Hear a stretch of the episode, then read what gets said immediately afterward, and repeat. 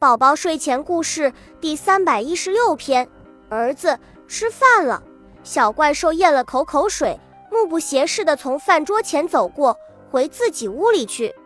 怪兽妈妈奇怪：“我做了你最喜欢的红烧肉，怎么不吃呢？”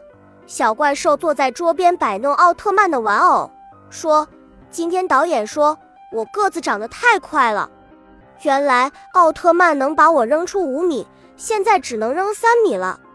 他说：“如果我再种下去，他就不要我了。”恭喜你又听完三集，欢迎点赞、留言、关注主播，主页有更多精彩内容。